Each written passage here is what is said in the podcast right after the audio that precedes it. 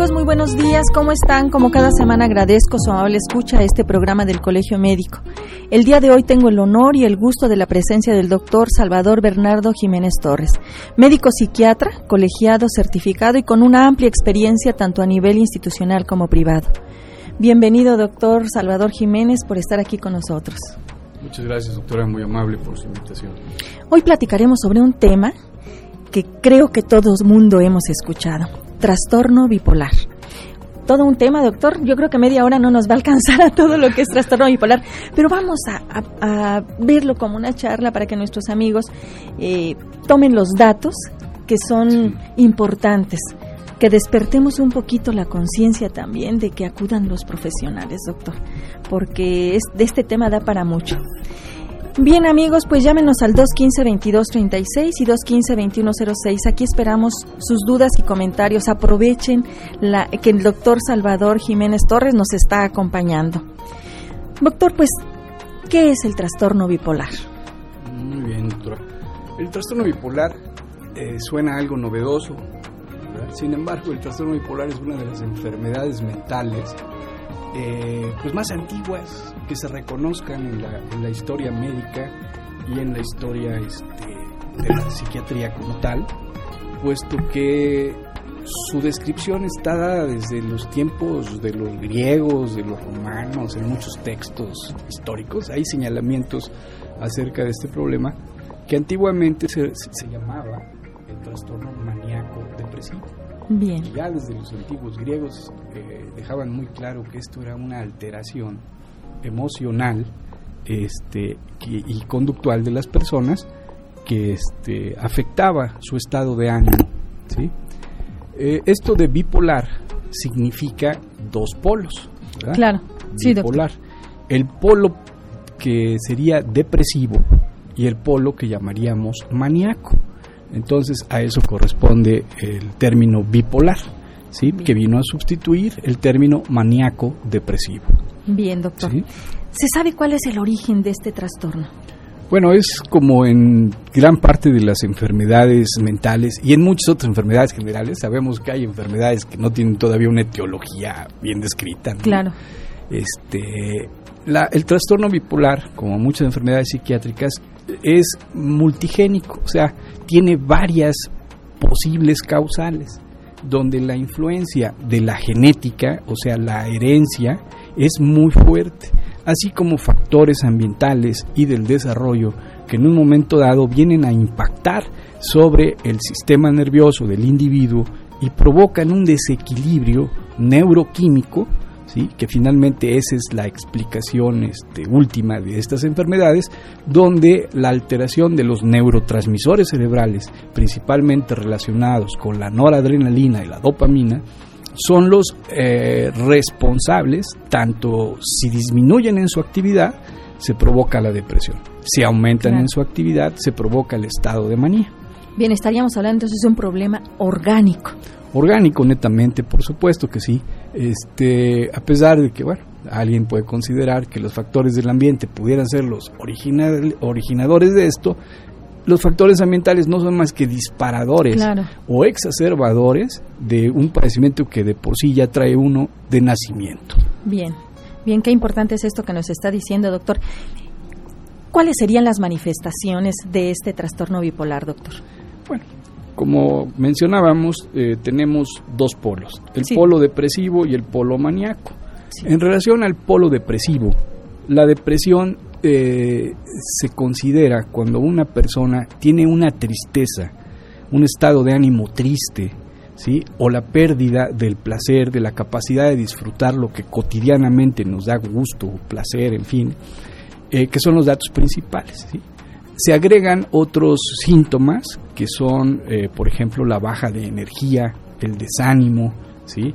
duermen mucho o duermen poco, no duermen, se les va el apetito o comen en exceso, ¿sí? se disminuye la energía vital en general y este, en algún momento eh, la persona tiene pensamientos totalmente distorsionados de tipo pesimista siente que nadie lo quiere, Claro. que es una persona poco interesante, que no sirve para nada, que incluso es un estorbo para su familia, ¿sí? Se expresan sus sentimientos mediante el llanto, ¿sí? La, la, la cara triste es muy clásico en los pacientes, o sea, una depresión sin cara triste como que no queda, ¿verdad? Ojalá, claro que este, el- la disminución del funcionamiento general del individuo y el- las manifestaciones físicas de, este, de la depresión también las encontramos en muchos sistemas, incluso alteraciones gástricas, alteraciones musculares, dolores inexplicables, síndromes clínicos que no encajan con ninguna eh, etiología específica, Claro. pueden estar relacionados con este espectro o esta parte llamada depresión. Bien, doctor.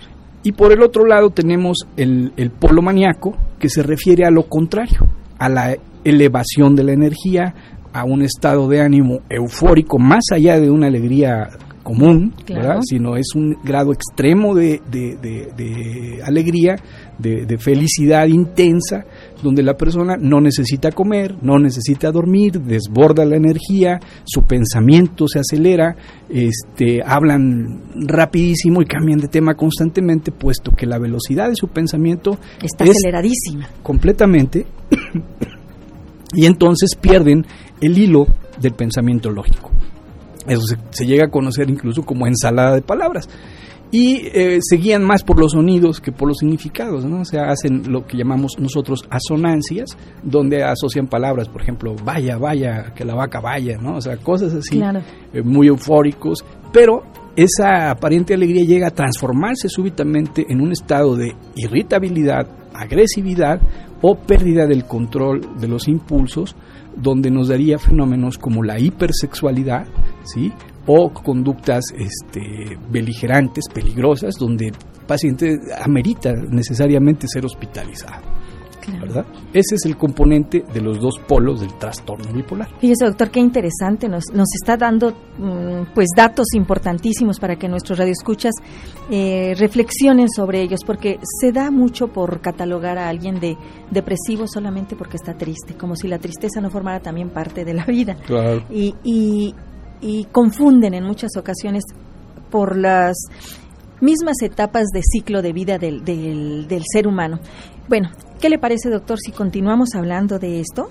Vamos a un corte Sí, y regresamos con el doctor Salvador Jiménez Torres, médico psiquiatra. Estamos hablando sobre trastorno bipolar. Llámenos al 215-2236 y 215-2106. Aquí esperamos sus dudas, amigos.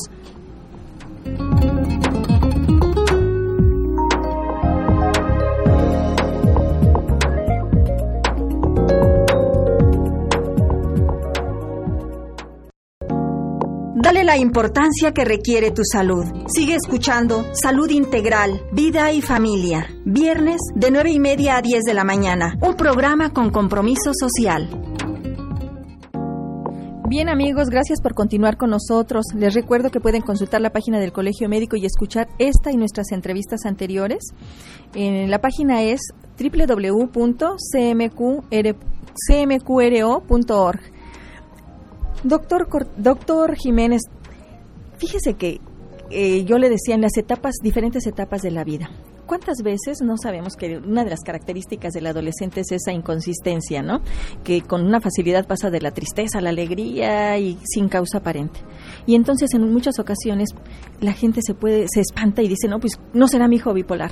O en la- el climaterio y menopausia en la que las mujeres eh, de repente están tristes, de repente de todo lloran, de repente están contentas. Entonces, ¿qué, qué opina usted a este respecto? Claro. Mire, desafortunadamente la, la información poco sensada, poco controlada en cuanto a las opiniones, hace que se difundan conceptos como ese, donde de repente hasta pareciera que ser bipolar está de moda, Así es. o la gente quisiera ser bipolar, que ven, ven personas que se manifiestan bipolares y realmente dejan mucho que desear. El diagnóstico de trastorno bipolar es un diagnóstico de especialidad, es un diagnóstico complejo que debe de considerar muchas cosas. No es un diagnóstico de camión, Claro. ¿sí? Los adolescentes eh, por la etapa en la que están de maduración, en fin, tienden a tener estos cambios de, humor, de ánimo, en fin, de forma normal, pero en ningún momento rebasan eh, los límites que acabo de mencionar, ¿verdad? O sea, un muchacho puede estar contento, eufórico, pero no te dice que es este el dueño del mundo y que tiene muchos millones de dólares y que es el hijo directo de Dios o cosas de esas, que son los delirios que se llegan a presentar en las personas en estado maníaco, ¿verdad? Ahora las depresiones que yo mencionaba no te duran un día o dos, son semanas, ¿sí? mínimo dos, tres semanas de un estado similar que llega a ser muy grave. Y el factor principal, que es el deterioro funcional. ¿sí?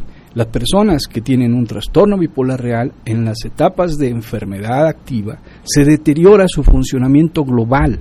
¿sí? No es de que este, por ejemplo, cuando está en etapa maníaca y tiene mucha productividad, energía, todo eso, eh, se sobrepasan los límites racionales de la actividad. ¿no? Claro, al grado de no dormir, como, como comentaba. Sí, y, en un impulso de esos puede, no sé, escribir una cantidad enorme de cosas o producir muchas cosas, pero habría que ver la calidad, el contenido de, ese, de esa producción que habitualmente cuando son personas que tienen este padecimiento, pues refleja una incongruencia y una alteración reflejada de su pensamiento en sus escritos, claro. ¿verdad? Porque de repente hay películas que mitifican esto, ¿no? Como argumentos cinematográficos, pues toman la idea y lo manejan haciendo ver que en un momento dado tú puedes ser un excelente o maravilloso artista, nada más porque eres bipolar, y eso no es verdad. O sea, las personas que padecen de un trastorno de esta orden eh, sufren mucho, es un padecimiento grave que debe de ser atendido en el ámbito de la especialidad y no caer en, en situaciones a veces este, digo, muy propias de la esperanza o de la, del pensamiento mágico de la gente y que son llevados a, a, que les hagan limpias, que les lean las cartas, que les hagan no sé qué tantas cosas. Claro. Y ya por ahí a alguien se le ocurre que está enfermo, ¿no? Entonces, este, sí es muy importante no colgar un título de estos a la ligera a las personas. Cuando existan dudas, lo mejor es consultar con alguien que sepa del con un tema. psiquiatra, doctor, porque el de que hace el diagnóstico es el psiquiatra. Claro, o, acudir con su médico familiar, con su médico este, de, familia, ¿verdad? Que tienen la capacitación suficiente para poder sospechar de que se trata de una patología y ser canalizados con el especialista que corresponda, ¿verdad? Porque este, a veces, bueno, pues la accesibilidad a las especialidades no es muy sencilla, pero sí el médico en general lleva esa capacitación. Yo soy profesor de, universitario y dentro de los temas que manejamos con los alumnos está el trastorno bipolar perfectamente bien estudiado y que, bueno, en muchas otras charlas que hemos tenido con colegas de otras áreas, tienen idea, saben de que un comportamiento de estos no es normal y pueden ser este, diagnosticados inicialmente y canalizados adecuadamente. Doctor, ¿a partir de qué edad se debe sospechar que una persona tenga trastorno bipolar? Fíjese que hasta hace unos dos o tres años el trastorno bipolar se consideraba solamente en adultos. Pero a partir de los estudios recientes que se han hecho en grupos de niños, ya tenemos la posibilidad de diagnosticar un trastorno bipolar desde la infancia. Hay que diferenciarlo de manera muy muy clara con lo que se conoce como déficit de atención e hiperactividad porque muchos niños que tienen ese diagnóstico realmente pertenecen al diagnóstico de trastorno bipolar de la infancia. Oh, qué interesante, sí. Sí, esto es novedoso, de hecho los, los psiquiatras de niños están actualmente este, metidísimos estudiando esto, porque pareciera que la infancia es así como un nicho de, de fantasía y belleza, como Disneylandia, ¿no? Claro. Pero no, los niños también ya vienen teniendo estas alteraciones con la misma sintomatología que la puede tener un adulto. ¿sí? Y entonces también cuando un niño tiene estos ciclos, es muy importante sospechar el diagnóstico y ser evaluados. ¿verdad? ¿Cómo se hace el diagnóstico, doctor? Bien, como mencionaba hace un rato, casi al inicio del, del programa, eh, nosotros tenemos criterios criterios clínicos muy bien establecidos y que están internacionalmente aceptados. están reflejados en muchos manuales diagnósticos de la Organización Mundial de la Salud, de las asociaciones psiquiátricas mundiales, donde al reunir cierto número de signos y síntomas que en su predominio son clínicos, porque no hay un estudio de laboratorio que diagnostique esto. Esto debe ser una evaluación clínica. A la, a la, antigua usanza de la medicina, ¿no? Como debe seguir siendo, Signos y síntomas con su exploración física, neurológica, la realización de estudios complementarios que nos ayuden a descartar otras patologías, porque hay enfermedades físicas, por ejemplo, las alteraciones tiroideas, eh, tumores cerebrales, eh, anormalidades endocrinas, eh, lupus eritematoso sistémico, en fin, hay una gran cantidad de enfermedades sistémicas que pueden tener sintomatología similar a la que se presenta en un trastorno bipolar. Y entonces es muy importante porque no es lo mismo que sea un bipolar puro a que sea una alteración maníaco-depresiva o bipolar por un tumor cerebral. Imagínense, eh, se deja sin diagnosticar, evoluciona el cuadro y ahí está el, gran problema de solamente ver la parte, eh, llamémosle psíquica o psicológica de los trastornos de esta índole y olvidarnos que el, individuo es un equilibrio biopsicosocial y, y ese modelo que nosotros tenemos este, en medicina, pues sigue siendo muy válido. Debe seguir siendo, doctor. Doctor, usted hablaba de esa, de esa polaridad del depresivo. ¿Qué riesgo existe de suicidio en los pacientes con trastorno bipolar? Pues mire, desafortunadamente el riesgo de suicidio en los pacientes bipolares es mayor que en la depresión unipolar. O sea, depresión unipolar me refiero a la depresión pura que no tiene manía. Claro. ¿no? Y el, el aspecto de, de, suicidio en los bipolares es mucho mayor. ¿Por qué? Porque precisamente esta inestabilidad que se genera a la luz de, este, de, los, de los polos, de los episodios maníacos y depresivos, que pueden ser varios episodios en un año, o sea, el paciente no, no está siempre maníaco o siempre depresivo. O sea, fluctúa, es un padecimiento cíclico que a veces alterna depresión con manía, parecen estar estables un tiempo, después se reactivan. Incluso debo mencionar que esta activación sintomática puede ser aún bajo tratamiento, porque a veces uno pensaría que está en tratamiento y no le va a pasar, nada. nada. No, no, no. Aún bajo tratamiento pueden tener una activación de, de, alguno de los episodios. Doctor Jiménez, nos llega una llamada de la señora Irma López de la colonia Menchaca y nos dice que dónde lo pueden localizar, dónde pueden consultarlo. Bueno, yo este tengo mi consultorio en, Hacienda del Jacal 712, la colonia Jardines de la Hacienda, es la clínica neurológica de Querétaro. Eh, ¿Un teléfono? Claro que sí, doctor, adelante. Es el 216-2082 y ahí pueden concertar una cita, ¿verdad? 216-2082. Sí, gracias. Bien, doctor. ¿El trastorno bipolar es curable? Ay, desafortunadamente, a la luz de los conocimientos actuales, el trastorno bipolar verdadero no es curable, pero es un padecimiento eh, tratable, controlado, controlable y que con una intervención eh, planeada, los fármacos adecuados, eh, el apoyo psicoterapéutico, la intervención adecuada con las familias, el paciente puede llevar un nivel de funcionamiento, yo diría que pongámoslo en el plano normal. Claro, usted me ganó ahorita la pregunta, iba, estaba yo pensando, ¿y que los pacientes con trastorno bipolar son funcionales? Es decir, ¿tienen una vida funcional, laboral, familiar, social? Sí, claro, y yo le puedo decir que tengo algunos pacientes terminan sus escolaridades universitarias, este, son personas funcionales, en fin, depende mucho de la variante, porque para que usted, Kim, nos, nos permita, este, el diagnóstico de trastorno bipolar tiene muchos subtipos. Claro. Incluso hay unas clasificaciones que hablan ya de seis o siete subtipos de trastorno bipolar. O sea, no está muy sencillo ya decir bipolar así como para todos. Hay bipolar 1, 2, 3, 4, en fin. En fin. Y, y, esto va a seguirse manejando en, el, en, el, en la cuestión de la discusión clínica porque bueno, hay apoyos no solo teóricos de, desde el punto de vista clínico, sino también los estudios diagnósticos que a nivel de investigación se realizan, como son las tomografías de emisión de positrones, estudios neurofisiológicos, en fin, que pertenece un poquito al campo de la investigación más que el campo clínico cotidiano. Claro, pero aquí qué importante es, doctor, que nos diga es controlable.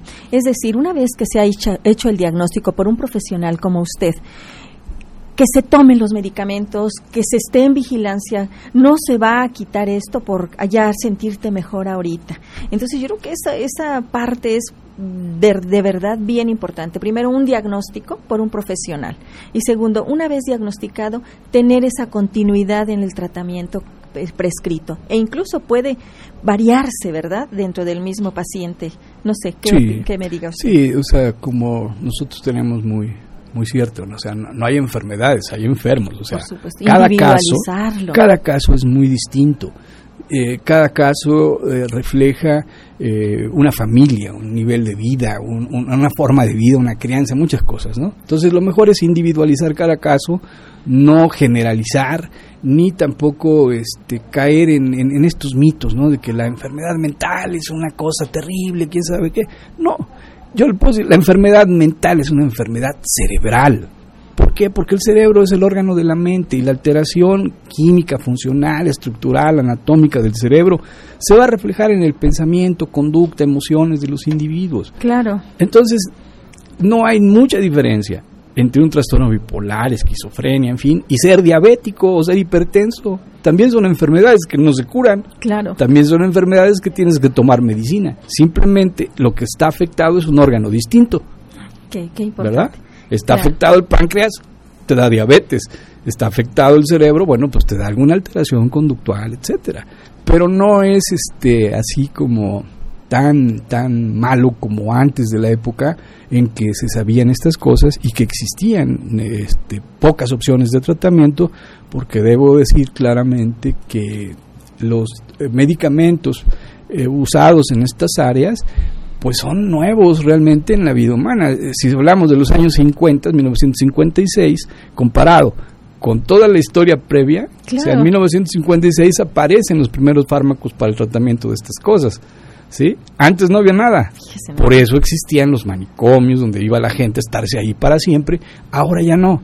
Ahora los hospitales psiquiátricos son hospitales de estancias breves, donde el paciente se mejora, y regresa a su casa porque no es bueno aislarlos, porque el paciente se desvincula, se estigmatiza y no recupera su funcionamiento. A veces la gente se molesta, ¿no? Porque dice, ah, es que mandé al paciente, me lo dieron de alta en dos semanas. Bueno, es que ahora el modelo médico, los fármacos, todo eso nos permite hacer eso. Claro. En cambio, este, antes, pues ahí se quedaban y obviamente se, se, pierde incluso la vinculación familiar, la inteligencia social, emocional, todas esas cosas por un aislamiento. Ahora ya no, y este y podemos decir que un paciente bien manejado, en fin, con una red de apoyo familiar, esto le va muy bien. Hay otros que desafortunadamente no tienen quien los ayude, los cuide, los vigile y desgraciadamente son los que terminan vagando por las calles, este, todos eh, sucios, maltrechos, eh, sufriendo las inclemencias del tiempo y que desafortunadamente todavía no tenemos una instancia que se haga cargo o que apoye a estas personas, a estos ciudadanos que están enfermos y que perdieron lo más preciado para un ser humano que es la razón. Sí, definitivamente, doctor. Es, qué importante es esto que nos está diciendo. Como usted bien los dice, los padecimientos psiquiátricos espantan. Espantan a la familia. Les dicen tiene esquizofrenia, tiene trastorno bipolar y las familias se, se espantan. Y sabemos que es, esto lo único que nos sirve es para paralizarnos, para no actuar. Usted como especialista en este ramo, ¿qué nos podría recomendar a estas familias que tienen a estos padecimientos? Ya nos dijo, el órgano que está enfermo aquí es el cerebro. ¿Cómo podríamos quitar esta culpa incluso? Porque dicen, nosotros tenemos la culpa, que también es, existe, ¿verdad? Sí, claro. Sí, desafortunadamente eh, durante muchos años se han manejado cosas como culpar a los familiares, a las madres o todo eso sobre los padecimientos ¿Por qué? Porque no había un conocimiento más profundo de la neurobiología de esto, ¿no? Sí. Entonces, pues era más fácil decir, este, el muchacho está así porque la mamá lo lastimó, no lo quería, lo despreció. Y eso realmente, te quieran mucho o no te quieran mucho, si eres eh, una persona que va a padecer de un trastorno de estos, te va a dar. Claro. Te va a dar. Entonces, así bien concreto, la idea es quien tenga un problema de este tipo, acuda con sus médicos, con profesionales que lo puedan informar. Hay centros estatales de atención para esto por parte de la Secretaría de Salud.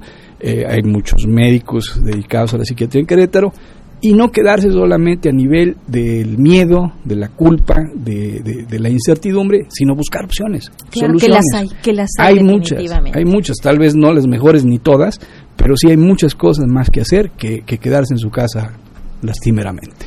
Doctor Jiménez, no sabe todo, los conocimientos que nos ha compartido van a ser de gran utilidad, tanto para ahorita lo que nos han escuchado como para los que van a, consultarlo en la página de Internet.